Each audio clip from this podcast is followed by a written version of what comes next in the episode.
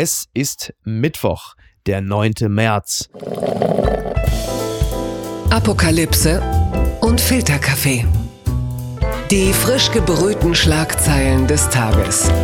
Mit Mickey Beisenherz.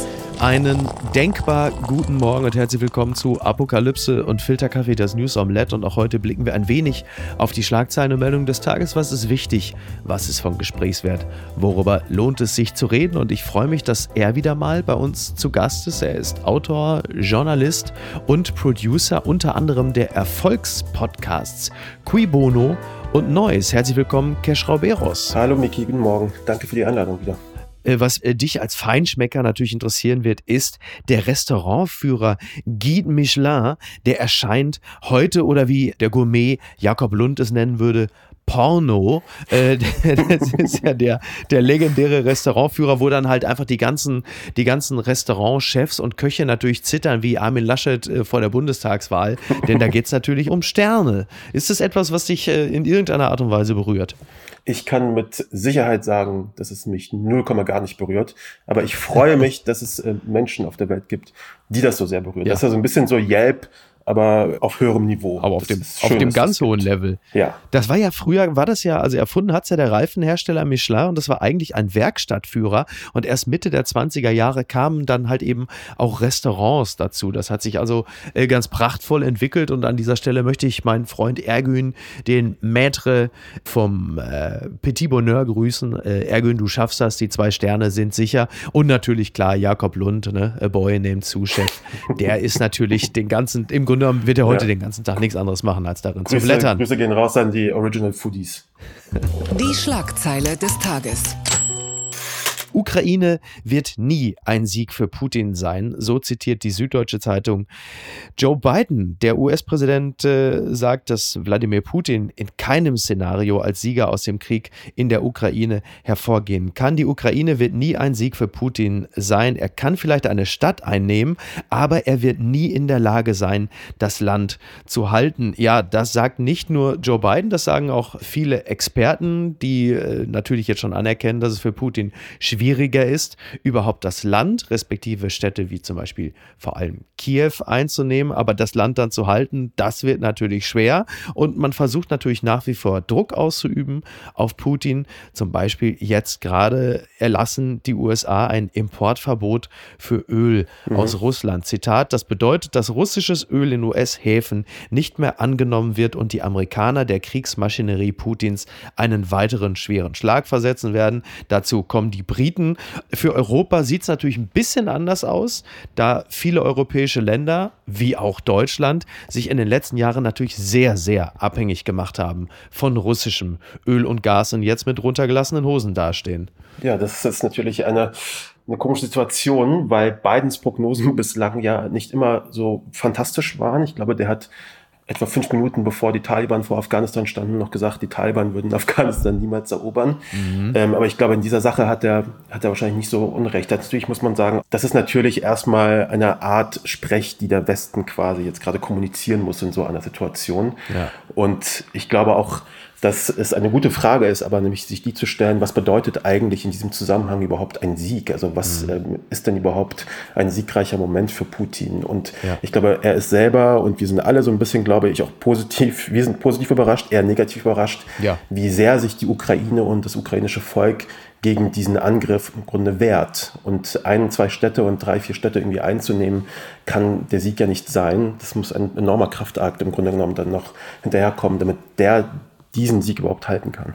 Ja, wobei es Putin, wie wir ja feststellen, ja in erster Linie auch ganz viel um Schauwerte geht, die man dann entsprechend garniert mit dem eigenen, um das Wort mal wieder zu benutzen, Narrativ. Da geht es dann eher um das Symbolische. Er hat sich ja wahnsinnig weit aus dem Fenster gelehnt mit dem, was er angekündigt hat zu schaffen, egal mhm. ob jetzt die Entnazifizierung in Gänsefüßchen oder halt die Einnahme der kompletten Ukraine und die mittlerweile ein bisschen rehabilitierten US-Geheimdienste, sie haben ja in diesem Falle recht häufig sehr richtig gelegen, mhm. ähm, haben ja jetzt auch prophezeit, dass es einfach weil Putin immer verärgerter ist, weil es eben nicht so gelingt.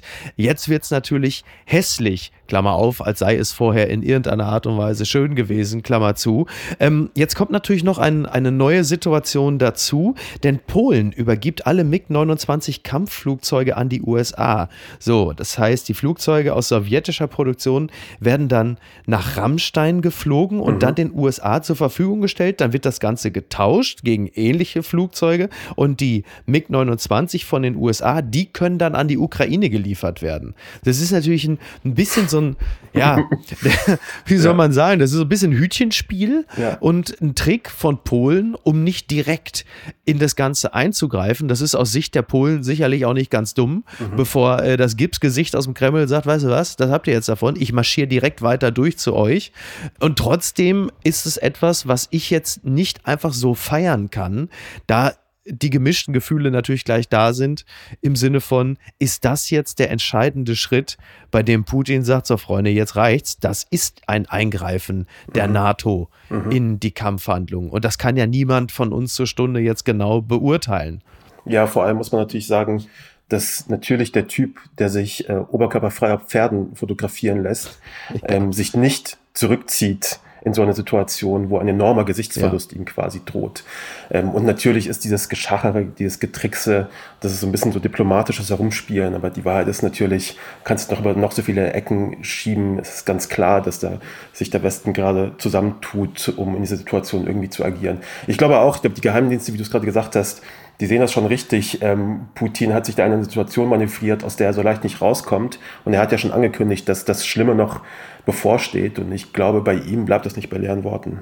Mhm. Und jetzt äh, gibt es ja am morgigen Donnerstag ein, ein Treffen, ist zumindest anberaumt, mhm. zwischen den Außenministern der Ukraine und Russland. Es ist ja mittlerweile so, dass auch die Partei des ukrainischen Präsidenten Zelensky sich bereit gezeigt hat, im Gegenzug mhm. für Sicherheitsgarantien ihr Ziel eines NATO-Beitritts aufzuschieben. Immerhin. Mhm.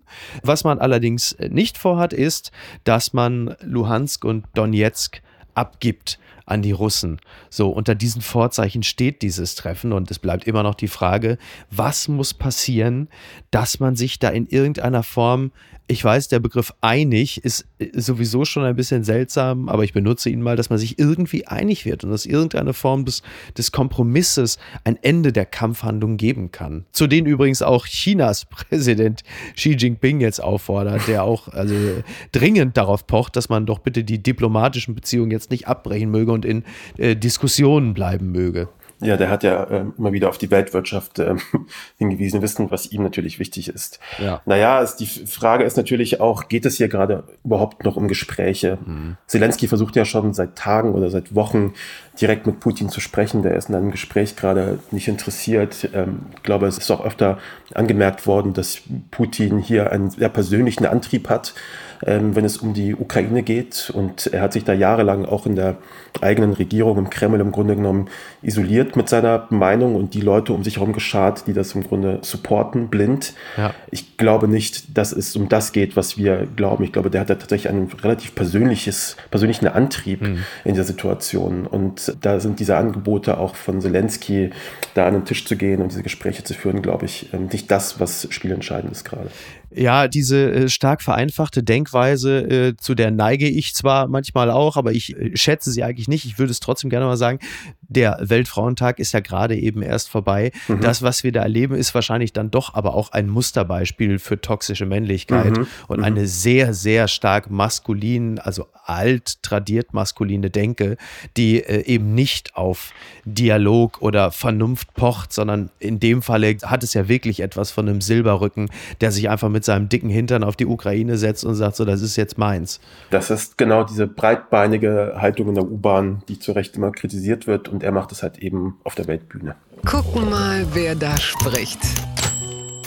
Bericht, Lavrov will friedliche Koexistenz wie im Kalten Krieg. Eine schöne Titelzeile von T-Online. Russland und die USA sollen nach Ansicht des russischen Außenministers Sergei Lavrov zu den Grundsätzen der friedlichen Koexistenz während des Kalten Krieges zurückkehren. Das berichtet die russische Nachrichtenagentur Interfax unter Berufung auf das Außenministerium in Moskau. Nun muss man dazu sagen, also äh, 40 Jahre, 50 Jahre äh, Eiszeit, kaum miteinander sprechen, das ist in Deutschland unter dem Begriff Ehe äh, ein absolutes Erfolgsmodell für viele. Und äh, Lavrov sagt da wohl, ja, das könnte doch was sein. Und das Absurde an der ganzen Situation ist ja, dass dieser zutiefst negativ besetzte Begriff Kalter Krieg plötzlich wie eine attraktive Option erscheint in Anbetracht äh, des heißen Krieges, den wir jetzt gerade erleben. Ja, vor allem heißt das aber ja auch natürlich, dass man Russland walten lassen soll. Das ist natürlich maximal, maximal unseriös, ja. während eines Angriffskrieges so einen Satz von sich äh, zu geben. Das kam ja über eine russische Nachrichtenagentur, mhm. glaube ich, direkt. Ja. Äh, ist natürlich absolut schamlos eigentlich ein wenig. Eigentlich schon, äh, ja. Während man gerade dabei ist, ein souveränes Land zu erobern, davon zu von einer friedlichen Koexistenz zu sprechen, wie während des Kalten Krieges. Also ist natürlich, kann man nicht ernst nehmen. Genau, die, die Frage ist ja auch ein bisschen, äh, wann denn der Zeitpunkt für diesen Kalten Krieg dann gekommen ist. Also soll das jetzt jetzt der Fall sein und wir sagen, mach du mal oder soll es sein, wenn man sich mit der Ukraine geeinigt hat? Also stellen wir uns mal vor, ja, und mit jedem, ne, wir wollen ja die, das Schlimme an diesem Krieg auch jetzt gar nicht weglächeln. Während wir reden, sterben Menschen. Das ist also natürlich hoch hoch, hoch, hoch problematisch das Ganze. Und jeder Tag, an dem man sich nicht einig wird, ist äh, ein verlorener Tag.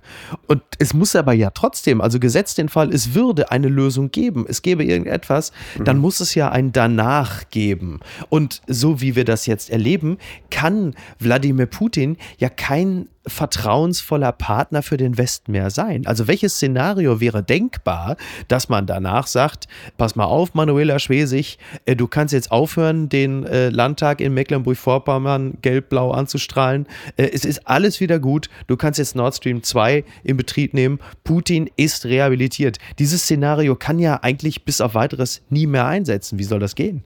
Ja, das ist doch absolut, also wirklich ist doch absolut absurd, während man gerade dabei ist, nochmal ein souveränes Land einzunehmen von einer friedlichen Koexistenz zu sprechen. Du kannst dieses Land gerade nicht ernst nehmen, du kannst nicht von vertrauensvoll sprechen, während im Grunde genommen internationale Gesetze links, rechts ignoriert werden. Da sind ja auch tatsächlich auch Gesetze gebrochen worden. Egal wie absurd das klingt, aber mit dem Angriff auf die Ukraine ist eben auch ein internationales Gesetz gebrochen worden. Ja. Und während dieser Situation zu sagen, äh, chillt mal, ja. wir machen da jetzt friedliche Koexistenz, äh, lasst uns mal hier machen, wenn wir fertig sind, machen wir nichts mehr, wir lassen euch in Ruhe, ja. ist natürlich maximal unseriös, also kann man nicht ernst nehmen. Voll. Wo, wo, du gerade von Gesetzen gesprochen hast, die ge gebrochen wurden, also auch äh, Stichwort Kriegsverbrechen zum Beispiel. Ja. Ich nehme das ja immer mit dem größtmöglichen Befremden zur Kenntnis, mhm. wenn es heißt, da wurden Streubomben eingesetzt oder thermobare Waffen. Mhm. Das ist ein Kriegsverbrechen. So im Sinne von, das gehört sich nicht. Als gäbe es eine Art von Etikette im Krieg, die es natürlich tatsächlich gibt. Also seit 1948 gibt es ja klare Regeln, was mhm. im Krieg erlaubt ist und was nicht. Und trotzdem verstört es natürlich, weil Krieg an sich in meiner Definition als alter Pazifist natürlich ein Verbrechen ist und es im Krieg in dem Sinne ja kein, kein Wohlverhalten geben kann. Ja. Aber es gibt offensichtlich Abstufungen, bei denen man genau sagt, bis hierhin ist es okay und ab jetzt ist es aber wirklich, Freunde, jetzt ist aber mal gut. Streubomben, Thermobarbara, das ist nicht in Ordnung. Das ist doch eigentlich wirklich Wahnsinn, oder? Ich möchte vielleicht kurz und knapp an dieser Stelle auf einen äh, Song von Blumentopf aufmerksam machen, in dem es hieß, es wird niemals so etwas wie intelligente Bomben geben. Und das ist quasi so etwas Ähnliches, meiner Meinung nach, gerade hier in so einer Kriegssituation. Klar, es gibt Regeln, die man irgendwie einhalten muss, aber es ist natürlich total absurd, ja. während kriegerischer Handlungen im Grunde noch von Regeln zu sprechen. In ein paar Stunden empfängt unser Bundeskanzler Olaf Scholz, er hat also eine Menge zu tun, auch heute, denn es äh, geht ja um die G7-Präsidentschaft und mhm. im Rahmen dessen empfängt Bundeskanzler Scholz Kanadas Premier Trudeau, bei dem weiß ich übrigens gar nicht genau, ob da immer noch die Trucker gerade an der Grenze stehen und ihm zusetzen. es ist ein bisschen, bisschen untergegangen, die Zeugen Tom Astors. Und ähm, er empfängt auch Österreichs Bundespräsident van der Bellen. Das ist ja immer in der Bundespräsidentschaft Ministerpräsident eines Landes, das bis vor ein paar Wochen noch als das mit Abstand problematischste von ganz Europa angesehen wurde. Mhm. Klammer auf, no offense, Polen, Klammer zu. Mhm. Und das ja, das, das passiert jetzt mal so ganz nebenbei. Aber ich glaube, bis auf Putin hat man da jetzt auch nicht so viel Gesprächsthemen. Ja, ich glaube, es ist ein bisschen witzig, so Business as usual äh, zu sehen bei diesen ganzen Regierungsaccounts auch. Also ja. wenn Leute da im Präsidenten und so Fotos von sich posten, wie sie da irgendetwas machen, was mit dem Krieg gerade nichts zu tun hat, das äh, mhm. äh, wirkt automatisch automatisch seltsam und das ist natürlich in der Situation genauso. Du hast recht, ich glaube, ich glaube auch Trudeau muss gerade erstmal sich mit seinen Truckern beschäftigen.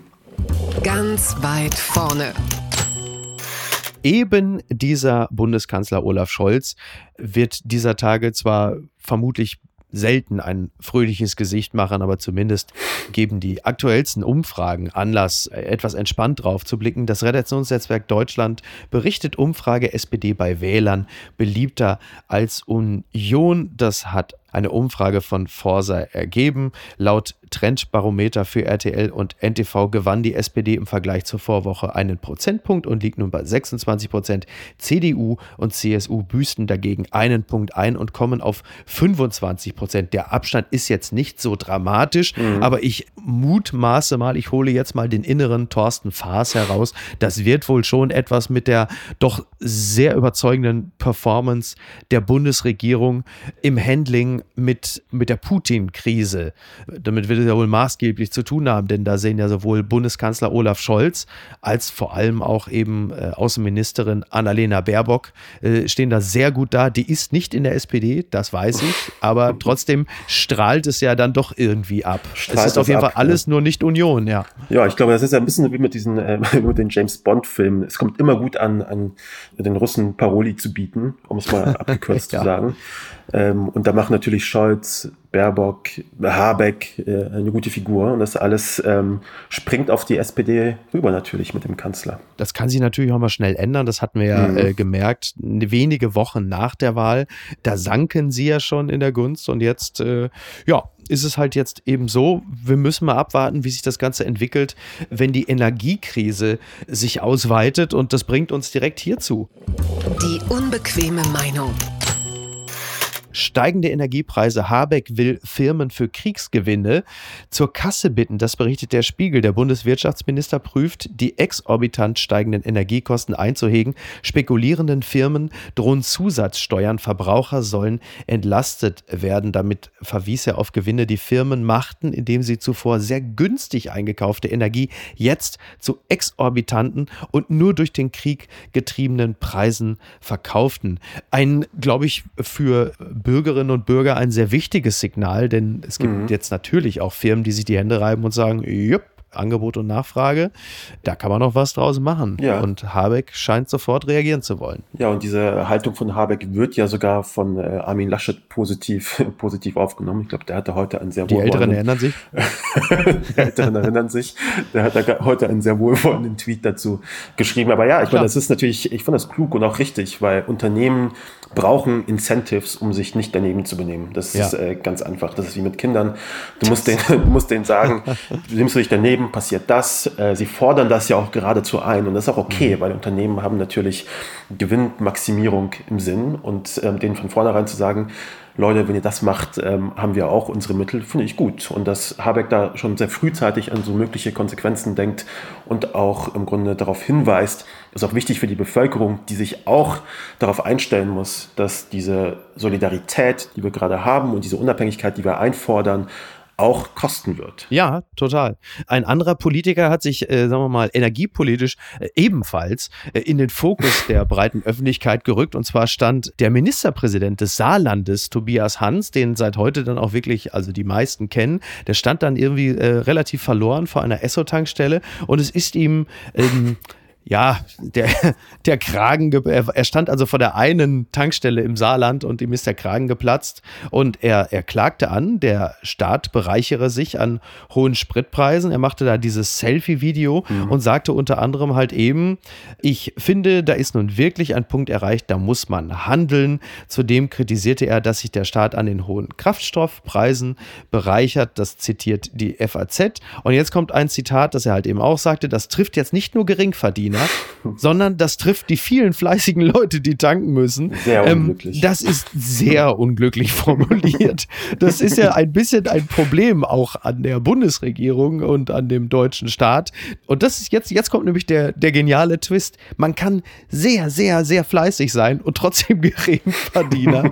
Insofern sollte man sich da durchaus von Tobias Hans angesprochen fühlen, der natürlich völlig recht hat, wenn er sagt, um Gottes Willen, über zwei Euro der Liter Diesel und halt eben auch E10, das ist nicht in Ordnung. Und es stimmt natürlich auch, dass der Staat sich bereichert, aber er bereichert sich natürlich auch an ganz anderen Dingen, ne? an Mieten beispielsweise. Also, ja, oder meine, das Twitter-Furor ist natürlich groß. Das ist ein richtig schönes Twitter-Thema. Alle haben dann natürlich. sofort ein, ja, Spritpreisbremse, fahr doch einfach 120, wird's parat. Natürlich. Das, das kommt natürlich sofort, aber ich ja. möchte auch dran erinnern, Populismus ist halt, wenn du es nicht abwarten kannst, deine, ähm, deine noch so beknackte Idee, noch vor dem Ort, in dem du sie hattest, in die Selfie-Kamera zu erzählen, weil du weißt, dass du in wenigen Wochen wieder eine Landtagswahl gewinnen musst. Und das ah, muss man nämlich ist natürlich. Ist bitter? Ist bitter, ja. das muss man natürlich auch immer wieder dazu sagen. Tobias Hans der bald eine Landtagswahl vor sich hat, hat gesagt. So, und mhm. natürlich ja, weiß er, was gut ankommt, was er weiß, wie Populismus funktioniert. Und das ist natürlich maximal ja. populistisch, sich da vor die, Kamera, äh, vor die SO-Tankstelle zu stellen ja, und die erste Idee da in die Kamera zu sprechen, die ihm da in den Kopf gekommen ist. Äh, und gleichzeitig zu ignorieren, dass man natürlich jahrelang in der Regierungsverantwortung auch, äh, auch gewesen bist. Ähm, die Deutsche Bahn hat ja, glaube ich, auch äh, wie so oft ähm, ganz eloquent darauf reagiert und gesagt, naja, man könnte natürlich auch Bahn fahren. Auch eine Idee. Ja gut, die Deutsche Bahn freut sich natürlich, weil je teurer äh, der Liter Sprit wird, desto mehr macht es plötzlich ähm, finanziell Sinn, Bahn zu fahren. Absolut. Wenn, wenn, das jetzt noch ein bisschen klettert, dann ist die Bahn wirklich vergleichsweise günstig. Okay, ich, fordere eine, ich fordere hiermit offiziell eine Bahnpreisbremse an. Ja, ich weiß nicht, ob das äh, irgendwas ist, aber ich wünsche, das, das wünsche ich mir gerade. Da habe ich nun wirklich überhaupt nichts dagegen. Als Heavy-User der Bahn äh, bin ich da to total dafür. Was Tobias Hans angeht, mir hat das halt so ein bisschen leid getan, weil das ist natürlich auch in dieser Situation, haben viele Menschen auf der Welt und in Europa nun wirklich ganz andere Probleme. Und dann steht man natürlich, also man steht auch sonst ein bisschen albern da, wenn man ein Selfie-Video vor der Esso-Tankstelle macht, aber dann steht man natürlich besonders peinlich da, weil du spürst natürlich genau das, was du sagst. Am 27. März sind Landtagswahlen, dann heißt es natürlich so, Tobias, du musst jetzt mal was machen ja. und du nimmst jetzt mal das Telefon und fährst jetzt mal da vorne zur Esso-Tankstelle. Das ist natürlich einfach sehr unangenehm eingedenk der äh, Probleme, die wir gerade haben. Ja. Deswegen ist es natürlich trotzdem nicht völlig falsch. Klar, das ist natürlich ist es für ganz viele fleißige Bürger, aber auch Geringverdiener ist es natürlich ein Problem. Dessen sollte man sich annehmen. Aber es ist natürlich jetzt nicht, sagen wir mal, das primäre Versagen des deutschen Staates, der auch an ganz anderer Stelle durchaus äh, sich bereichern könnte und es äh, bewusst nicht tut, um eine Klientel nicht zu verärgern. Überdies ja. sollte man vielleicht auch mal darüber sprechen, dass der Staat gerade ein immenses Geld auszugeben bereit ist. Ja. Und zwar nicht nur für die Bundeswehr, sondern halt eben auch für den Klimaschutz mhm. und äh, die Energiewende. Und da darf man dann ruhig auch mal kurz darüber nachdenken, wo denn das ganze Geld herkommen soll. Ja, ich finde, der Populismus funktioniert ja auch vor allem dann, wenn man tatsächlich ein Problem erkannt hat oder man weiß, okay, da kommt ein Problem auf uns zu und in diese Lücke kann ich reinsprechen ja. äh, mit meiner Selfie-Kamera. Man muss natürlich sagen, ich habe das vorhin noch kurz gesagt, äh, wenn wir anfangen, diesen Preis für unsere Solidarität zu zahlen, wird es auch hier in Deutschland ungemütlich werden und darüber mhm. müssen wir auch früher oder später reden. Ja. Ich glaube, es hat eine polnische NGO, hat das, glaube ich, gesagt. Da hat der Leiter dieser NGO gesagt, die Zivilgesellschaft wird irgendwann ermüden, diese positiven Gefühle, dieses ich charter jetzt mein Auto und bringe zwölf Zahnbürsten an die polnische Grenze. Ja. Dieses Gefühl wird irgendwann auch sinken mhm. und dann haben wir ein Problem. So, ich muss auch daran erinnern, als ähm, Angela Merkel, wir schaffen das gesagt hat, hatten wir auch ja. wahnsinnige Euphorie und schöne Bilder am Bahnhof, wie wir Leute empfangen haben, umarmt. Und äh, ein paar Wochen später sah das auch wieder ganz anders aus. Ich glaube, darauf müssen wir uns auch einstellen, dass sich das auch ändern wird. Das Kleingedruckte. OPs verschoben nach Karneval. Hunderte Kölner Uniklinik-Mitarbeiter haben Corona. Das berichtet der WDR. Knapp 700 Mitarbeiter der Uniklinik Köln sind aktuell mit Corona infiziert oder in Quarantäne. Die Folgeoperationen müssen verschoben werden. Das Krankenhaus sieht einen klaren Zusammenhang zu den Karnevalstagen. Und da finde ich, da ist die Stadt Köln wieder ihrem Ruf als äh, vermutlich intelligenteste Stadt Deutschlands gerecht geworden.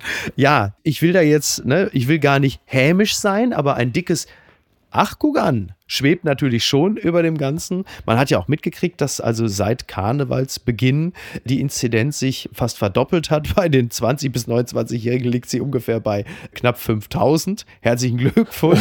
ähm, ja, äh, was soll man sagen? Klar, es war eine 2G-Plus-Veranstaltung in der, ich zitiere, Brauchtumszone, aber das kommt dann dabei rum. Und ich finde, das ist so Pandemie-Management in a nutshell. Du hast halt einfach Lockerungstendenzen in gewisser Hinsicht, die ich grundsätzlich gut und richtig finde, aber sehr schnell, sehr geballt und das führt dann wiederum dazu, dass die Krankenhauskapazitäten sich sogar in doppelter Hinsicht verknappen, weil also nicht nur mehr Leute wieder ins Krankenhaus müssen, sondern weniger Personal ist, das am Bett steht. Und jetzt werden natürlich einige sagen, ja Moment mal, ich habe doch in der Innenstadt äh, hunderttausende Krankenschwestern gesehen. Ja, aber die waren waren äh, verkleidet. Die sind jetzt, die wären grundsätzlich keine, nicht. Das waren keine echten Krankenschwestern. Äh, ja, es ist eine richtige ja. Captain Obvious-Situation. Ne? Ja. Also irgendwie ist das ist eine Katastrophe mit, mit Ankündigung und mit Anlauf.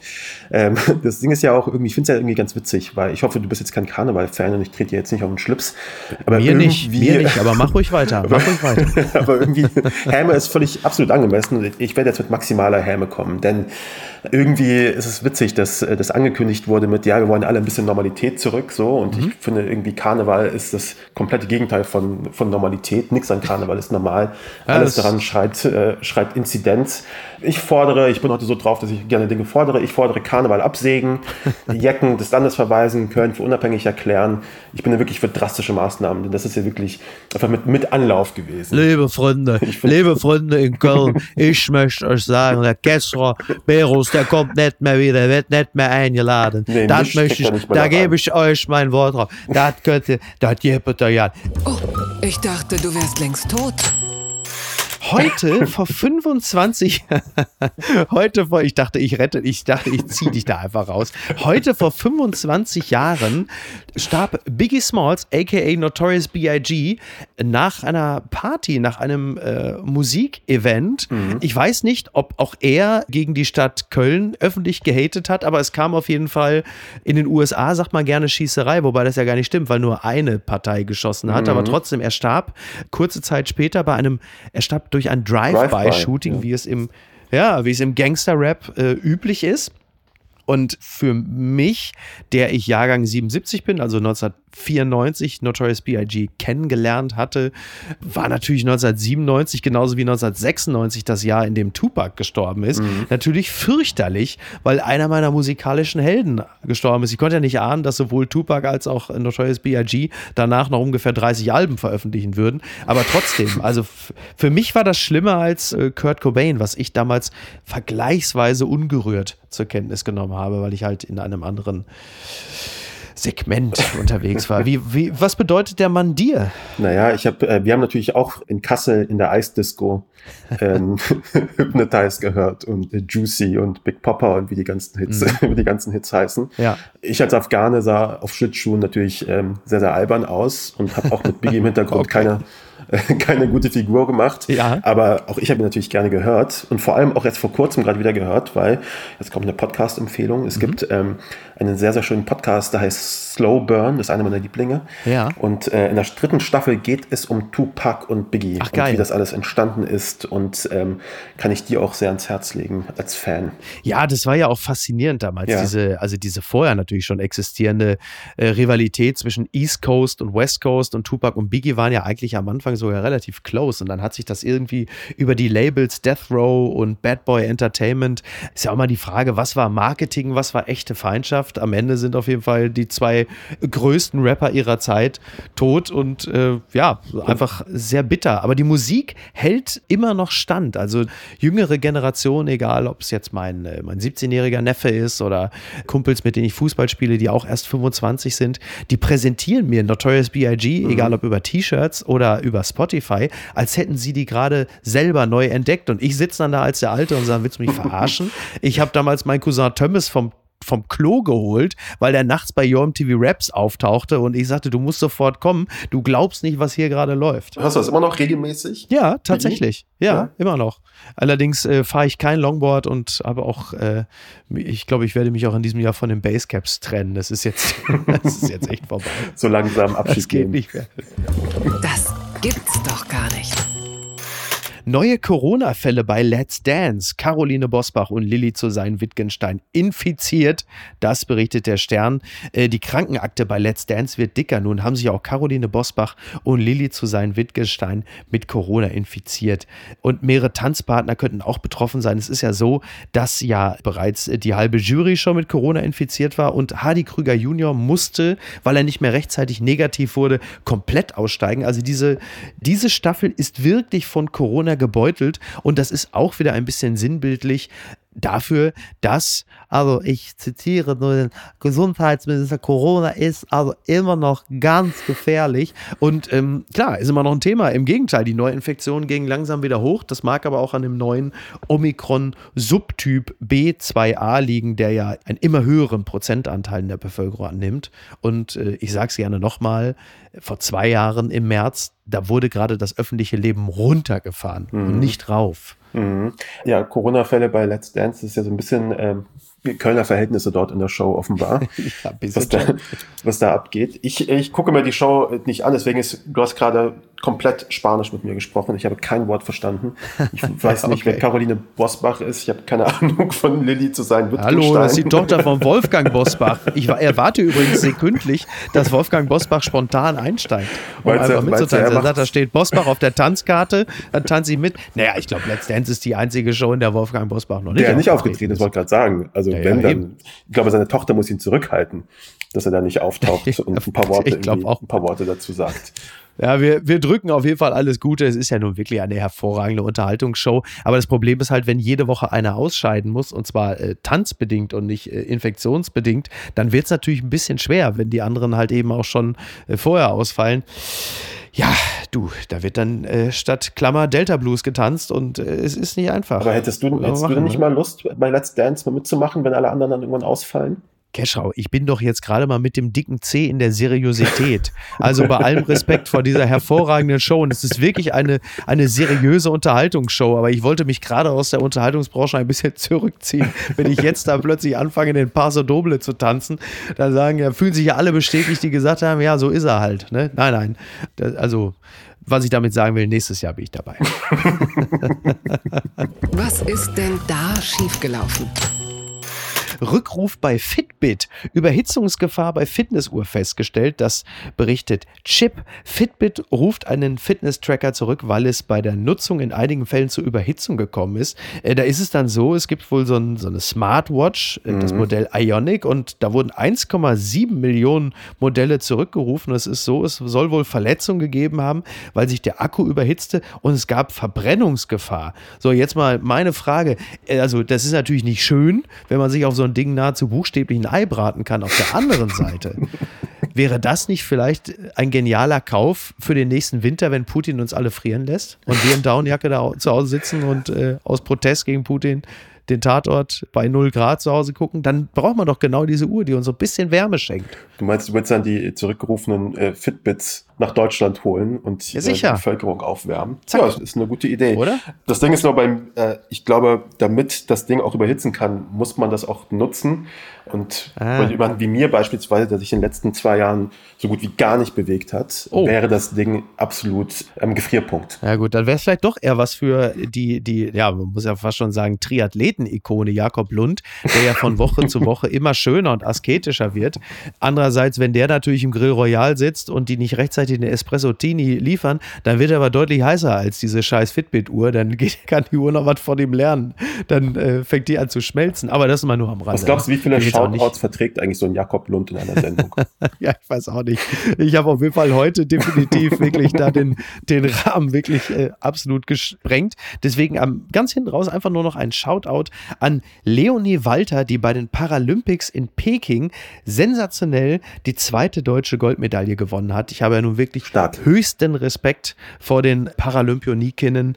Die machen da einen sensationellen Job. Die leisten da ja teilweise wirklich nahezu Übermenschliches. Mhm. Das ist schon toll. Und das äh, muss man ja auch mal erwähnen. Und es gibt ja nicht allzu viel Positives gerade zu vermelden. Ja. Auch nicht im Zusammenhang mit äh, Peking. Von daher Gratulation. Läuft gerade ja leider alles ein bisschen unterm, genau. unterm Radar. Total. Deswegen umso wichtiger darauf hinzuweisen. Ja. Absolut. Keschrau, ich bedanke mich ganz herzlich bei dir. Das war sehr schön mit dir zu sprechen und fühle dich herzlich herzlich wieder eingeladen. Freue mich sehr, wenn du demnächst wieder bei uns zu Gast bist. Ich danke dir und freue mich immer wieder mit dir zu sprechen. Dann äh, hören wir ab jetzt äh, noch alles, was wir von Noise und Cui Bono noch nicht gehört haben. Aber sind wir ehrlich, wer hat es noch nicht gehört? Niemand hat es noch nicht gehört.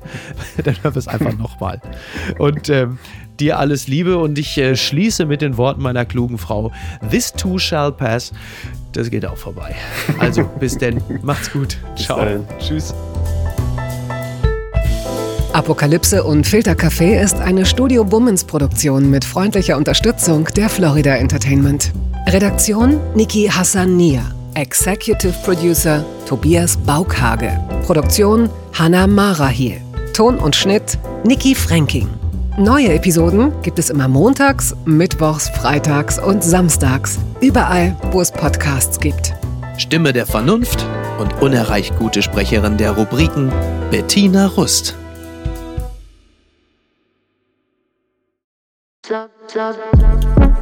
Buh, Stefanie Giesinger hier. Mit mir habt ihr nicht gerechnet, oder? Ich bin nur kurz hier, um euch über meinen Podcast zu erzählen, G-Spot. Bei dem spreche ich über alle möglichen Themen, wie zum Beispiel Sex, Feminismus, Beziehungen und auch vergangene Beziehungen. In der aktuellen Folge spreche ich mit meinem Ex-Partner Markus Butler über alles, was wir so erlebt haben, was wir vielleicht sogar bereuen, wie wir uns jetzt fühlen, wie wir Liebe sehen und was wir uns für die Zukunft wünschen. Also, falls ihr Lust habt reinzuhören, würde ich mich sehr freuen. Bis dann!